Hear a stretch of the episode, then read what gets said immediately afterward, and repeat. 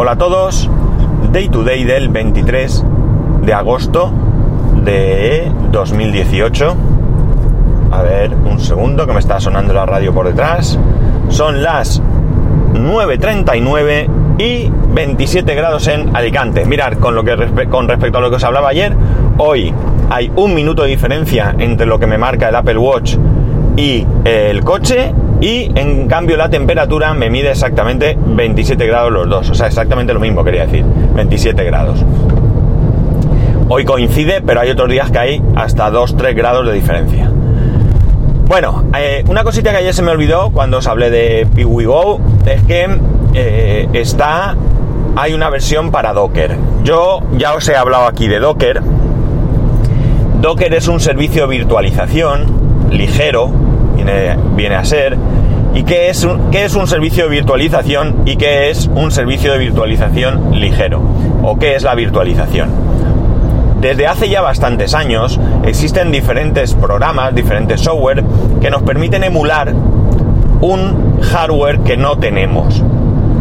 De esa manera eh, se pueden hacer pruebas o incluso, ¿por qué no?, tener sistemas en producción 100% productivos. Os pongo algunos ejemplos.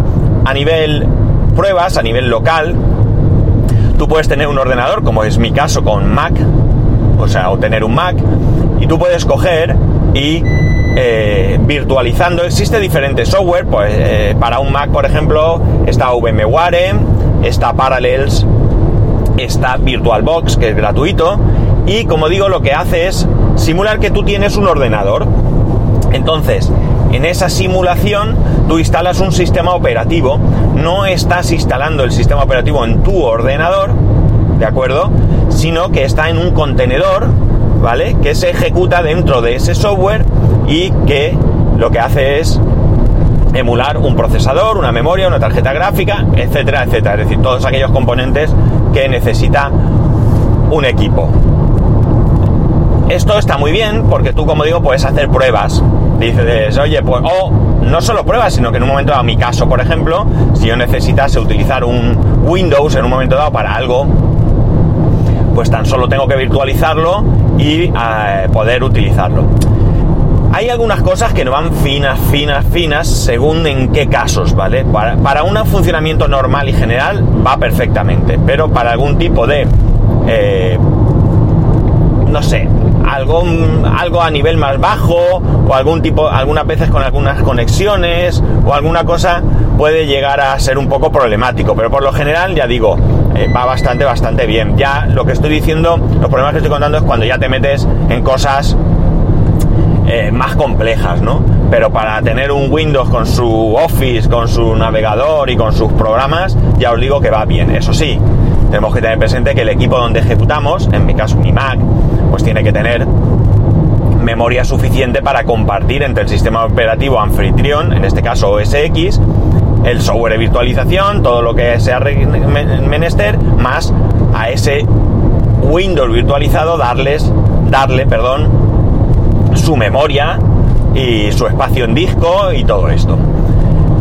Si nos vamos a un nivel más profesional, tenemos sistemas como ESXi, que lo que hace es que en un servidor, tú instalas ESXi en un servidor, un servidor muy potente, o no tanto, depende también de las necesidades de, del usuario, pero imaginemos una oficina, tú puedes virtualizar todos los Windows, todos los equipos y ponerles a los usuarios incluso terminales tontos. No es necesario que le pongamos PCs, aunque con PCs también funcionaría, pero ahí lo suyo sería buscar equipos muy baratos, muy baratos. Eh, antes había una marca que desapareció, creo, no sé si la llegó a comprar alguien o algo, la verdad es que eso me quedó un poco en el aire, que era Pano, P-A-N-O, Pano, que eh, fabricaba unos terminales que eran muy fiables, no eran muy baratos creo yo, pero bueno, te quitaban muchas complicaciones porque al ser terminales muy sencillos, pues eh, te quitan muchas complicaciones, pequeñitos, bueno, digamos que eh, con unas características que permiten darles un poquito más de batalla, ¿no?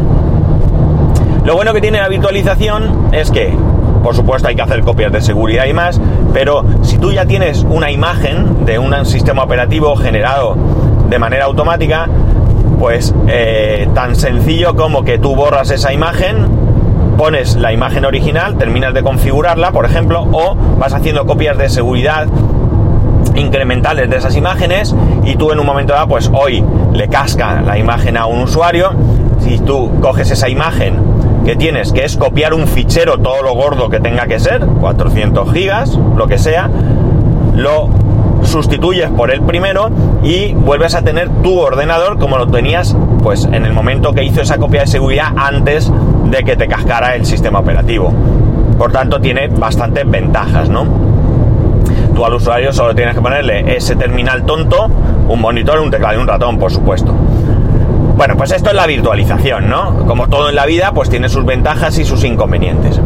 La virtualización ligera es más de lo mismo, pero donde tú solo puedes virtualizar ciertas cosas más sencillas, ¿no? Por ejemplo, en teoría, no podrías virtualizar un Windows. Pero sí que puedes virtualizar eh, servicios o cosas así. Por ejemplo, eh, bueno, un servicio de virtualización muy extendido que está en todas las plataformas eh, habidas y por haber, me refiero a ordenadores, claro, Mac OS, o sea, OS X, Linux, Windows, etcétera, es Docker. D-O-C-K-E-R, Docker. Docker ya viene preparado para virtualizar todo lo que tú quieras. Ya hay muchos contenedores que están, eh, muchas imágenes, mejor dicho, que ya están creadas por mucha gente. Hay una base en GitHub y en otros sitios enorme para que tú puedas eh, cargar esas imágenes. Que se hacen a través de internet. Tú buscas la imagen, por ejemplo, y le dices instalar. Y luego a partir de ahí tú creas lo que es ya el, el contenedor donde está todo esto, donde tú pones pues qué IP tiene, qué parámetros requiere, qué puertos y demás. Parece muy complejo, pero una vez que entiendes cuál es el funcionamiento, ya os digo que es muy sencillo, lo cual no está exento de problemas porque yo he tenido algunos problemas. Para mí esto tiene una serie de ventajas y es que, por ejemplo, a la hora de hacer copias de seguridad de todo esto es muy sencillo. Además estos contenedores están eh, en sandbox, es decir, tienen su espacio que no comparten con los demás si tú no quieres, es decir, están un poco aislados, con lo cual también la protección es un poco mejor. No es infalible, no es la pera en, vinagre, eh, nada de nada, o la pera en dulce, o la pera en lo que en vino blanco, en vino dulce, lo que queráis, pero desde luego, pues tiene un poco más de, de aislamiento. Entonces, en mi caso, por ejemplo, yo tengo una carpeta en el servidor, eh, la había llamado de muchas maneras eh, a lo largo de la historia. En este momento mm, vi un vídeo eh, buscando información de cómo instalar un determinado contenedor y el tipo había llamado la carpeta appdata, como en Windows, sí, appdata con la A y la D en mayúscula. Me gustó la idea y ahora utilizo esa, esa nomenclatura. Yo simplemente copiando esta carpeta, si pasara algo, haciendo copia de seguridad de esta carpeta, si pasara algo, yo todas las configuraciones y todas las guardo. Con lo cual tan solo tengo que volver a instalarlo todo, pero sustituyendo la carpeta que, me crea con la que yo ponga después aquí de esta copia de seguridad, a mí se me queda todo como estaba antes. De hecho, puedo deciros que pasando, Docker es Docker, pasando de... Eh, eh, y, o sea, quiero decir que las imágenes son las mismas para Docker en, el sistema operativo que sea, con lo cual los ficheros de configuración y todo que genera son los mismos. Entonces, yo cuando tenía Ubuntu, cogí mi carpetica de Docker, me la guardé y cuando he instalado Open Media Vault, pues algunos de estos los he cogido y los he añadido. Con lo cual, por ejemplo, Plex. Yo tengo Plex virtualizado, que no sería necesario con Open Media Vault porque podría perfectamente tenerlo eh, con un plugin que viene en Open Media Vault, pero esto me permite que yo cogí, yo instalé eh, Docker, o sea, perdón, la imagen de Plex de Docker del Open Media Vault, en, no de, sino en Open Media Vault, puse mi carpeta y a mí se me quedó Plex como lo tenía antes, es decir, con las eh, bibliotecas, con la ordenación que a mí me interesaba, bueno, las bibliotecas porque también tenía las carpetas donde estaban las películas, ¿no? En definitiva, es simplemente copiando. Con Tautuyi, más de lo mismo. Yo instalé, copié la carpeta después y todas las estadísticas que me había ido guardando estaban ahí. Eh, los mensajes que me envía están ahí. Me va a regular porque no sé qué pasa. Es verdad que algún problema puede haber, pero en principio ya está todo ahí. Por lo tanto, para mí esto tiene una ventaja, ¿no? Y vosotros diréis, sí, pero si tú te instalas no sé qué Plex eh, eh, de tal manera, pues te la copia. Sí, sí, a ver, maneras hay muchas y no te estoy diciendo que esta sea la mejor. Yo cuando, insisto en esto porque ya lo he dicho anteriormente, eh, yo cuando os hablo de algo es porque en mi caso concreto, para mí me ha resultado lo mejor. Lo cual para nada implica que para vosotros tenga que serlo. Eso ya cada uno simplemente que, que, coja esta información y que compruebe si le interesa, si le puede venir mejor o no. Yo tengo prácticamente todo, prácticamente todo lo tengo en Docker. ¿Vale? Es decir, yo tengo, creo que os... Bueno, no, mentira, fue en el grupo de Telegram. Eh, t.mi barra d2d Pascual. Yo tengo muchas cosas en Docker hoy en día. Tengo Place, Tautuyi, tengo... Eh, ¿Qué más tengo? ¿Qué más tengo? Espera, me tenéis que dejar pensar. Tengo MariaDB, base de datos. Tengo...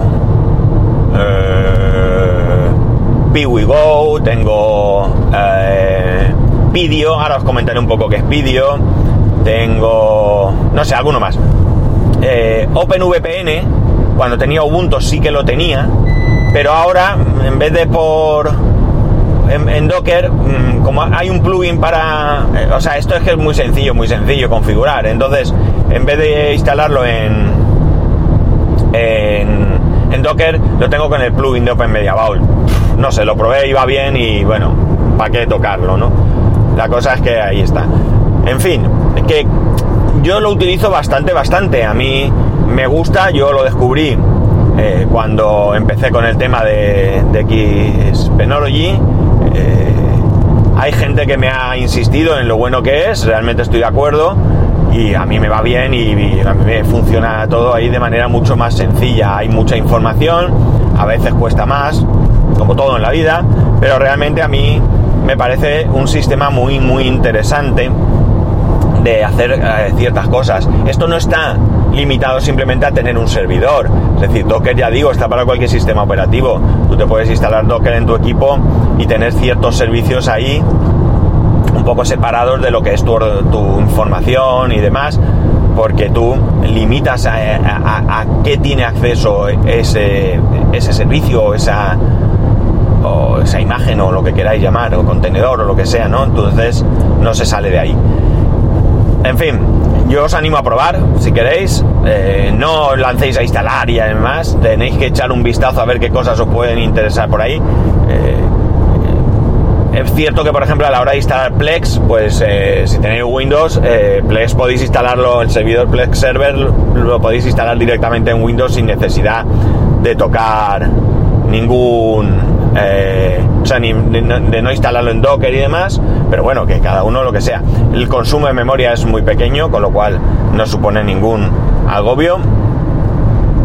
Eh, y bueno, pues evidentemente cuantas más, eh, cuantos más contenedores vayáis poniendo ahí, pues mm, más memoria requiere, más consumo y más todo lo que queráis. Pero bueno, que para ir probando, a ver, ticket de la autopista. Eh, para ir probando, pues yo creo que es interesante. Y ir echando vistazos por... Ah, el servidor de Minecraft, también lo tengo bajo Docker. Minecraft Forge, la versión del servidor a la que le puedes añadir mods. Eso también lo tengo bajo Docker.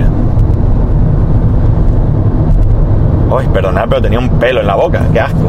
Espero que sea mío. No penséis mal, ¿eh? eh bueno, pues esto es lo que quería yo comentaros sobre Docker y por qué lo uso y, lo que me supone a mí. Eh, lo bueno está en que desinstalas, desinstalas limpio, borras el contenedor, borras la imagen y a, escupir a la calle, como decía aquel, ¿no? Entonces es bastante limpio también a la hora de instalar y desinstalar. No te va dejando por ahí mucha basura. Puedes acceder en modo terminal, con lo cual si en un momento dado tienes problemas, pues accedes por terminal y listo. Pues por supuesto tienes su entorno web en el que puedes ir haciendo ahí las cosas y, demás. Si queréis más información de Docker, si queréis meteros, si os metéis, si tenéis algún problema, pues eh, lo que os digo siempre, ponéis, eh, ponéis en contacto conmigo. Yo no es que sea un experto, pero bueno, como, como buenamente pueda, pues trataría de echaros una mano a, ellos. Y Pidio, porque creo que Pidio, no sé si os he llegado a hablar aquí de Pidio, yo creo que también, pero bueno, vamos a aprovechar de manera breve Pidio. Eh, Pidio no es más que un sistema de almacenamiento de ficheros. Es un Dropbox, un Google, lo que como se llame, o un iCloud como se llame, ¿no? Drive o lo que sea. Google Drive, eso es. O, o como se llame, ¿vale? Con la particularidad que tú te lo guisas y tú te lo comes. Tú te lo instalas en tu casa. El primer sistema de estos que yo conocí para un trasteo local fue OwnCloud ¿vale? Propia nube, OwnCloud.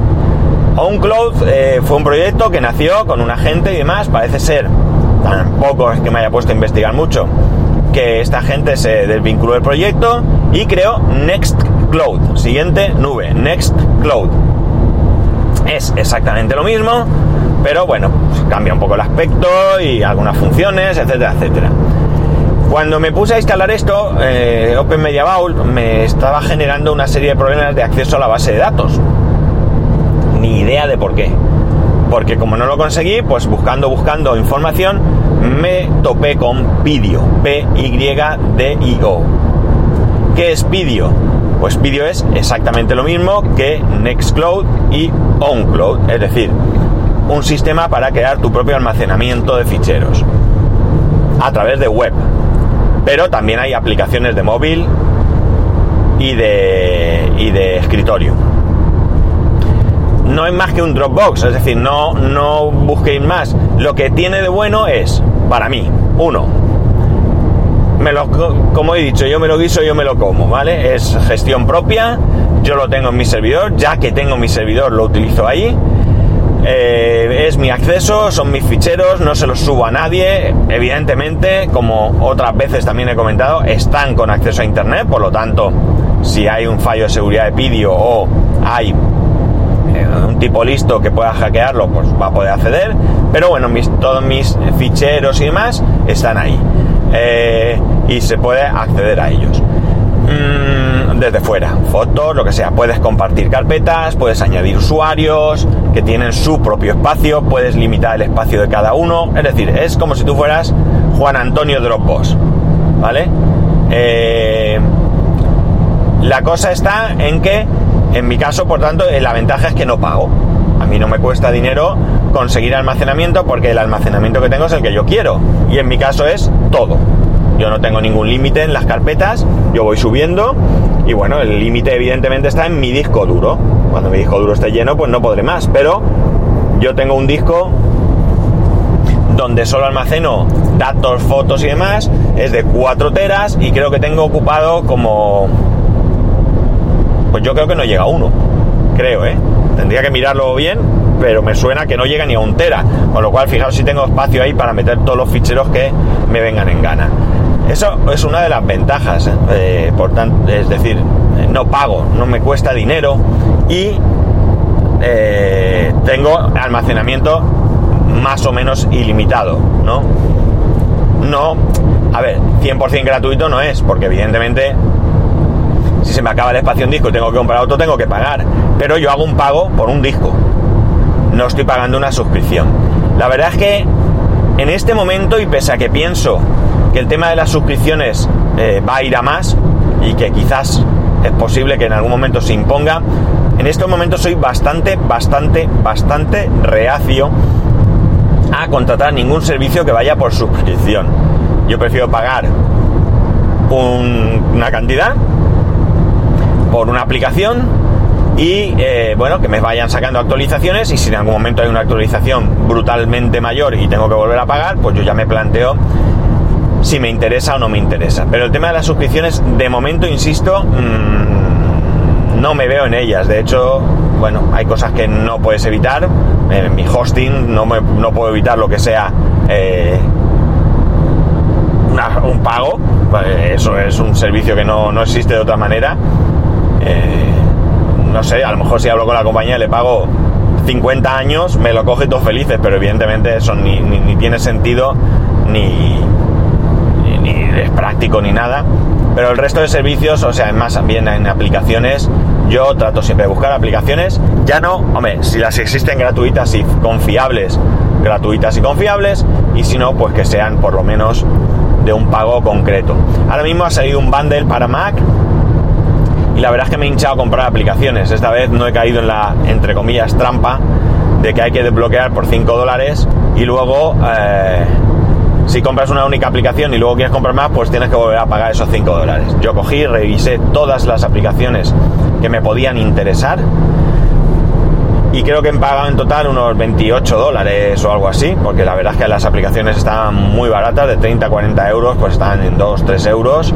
Y he cogido aplicaciones que ya en su día compré, pero perdí la clave y demás, y el bundle ya no existía. Y bueno, culpa mía por no almacenar las cosas bien. Esta vez lo he hecho mucho mejor y he vuelto a recuperar eh, algunas aplicaciones que yo usé en su momento y que ahora pues como digo no podía. Bueno pues eh, no me enrollo más ni con vídeo ni nada. Si queréis más información preguntar eh, ya sabéis que podéis escribirme como siempre a arroba spascual spascual arroba spascual.es eh, el canal de Telegram t.mi barra d2 spascual eh, spascual.es barra youtube spascual.es barra amazon. Ahí tenéis todo lo que hay que tener para poneros en contacto conmigo para ayudar, para colaborar, para lo que queráis. Eh,